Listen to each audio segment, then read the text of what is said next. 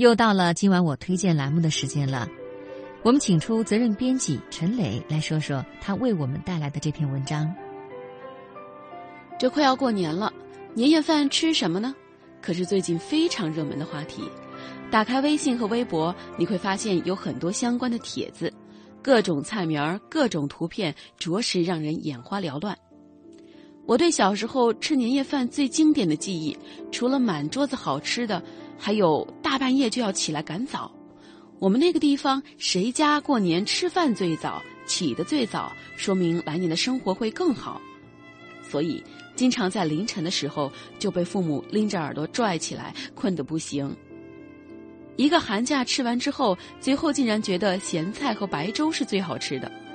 现如今更是不缺吃的了。那么，什么是一顿最好的年夜饭呢？从这么多的春运迁徙大军可以看出来，如今这年夜饭倒不在于吃什么、吃多少，最关键的是，一家人辛苦了一年，坐在一起吃个团圆饭，吃个心情。其实呢，在古代的时候，人们未必把年夜饭当做一年当中最正经、最重要的饭。我们今天来说说年夜饭历史上的人们都在吃些什么。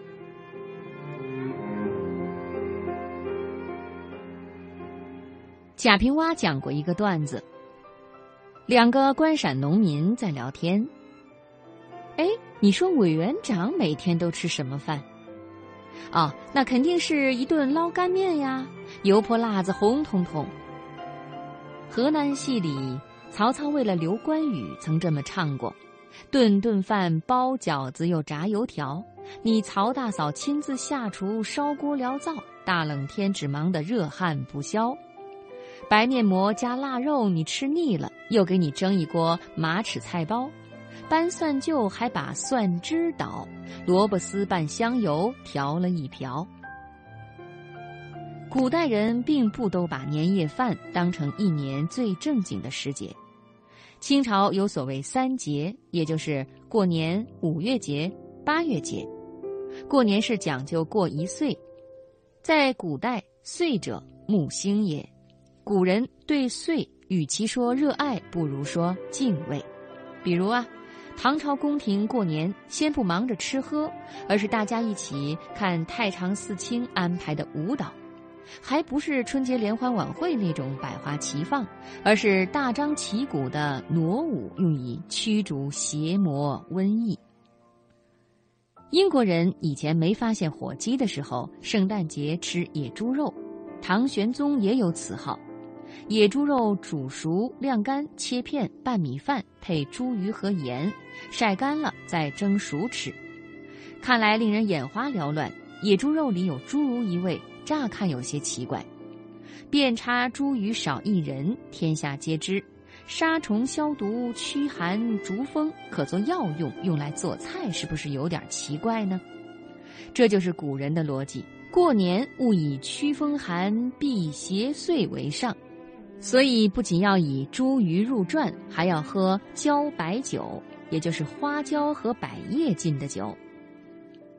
唐宋之间过年，宫廷也饮屠苏酒，不用问，又是益气温阳、驱风散寒、辟邪除祟的好东西。世传是华佗所创，孙思邈热情推荐，最后宫廷里也觉得喝喝不妨，就试了。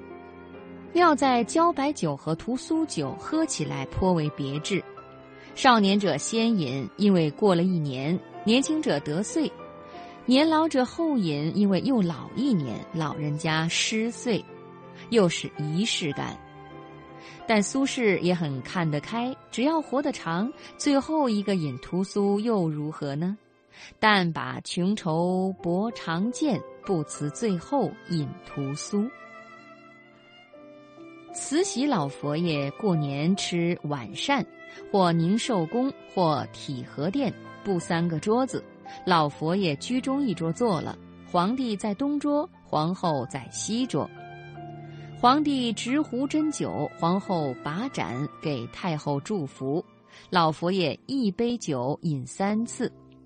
真吃起来，第一种菜最常见。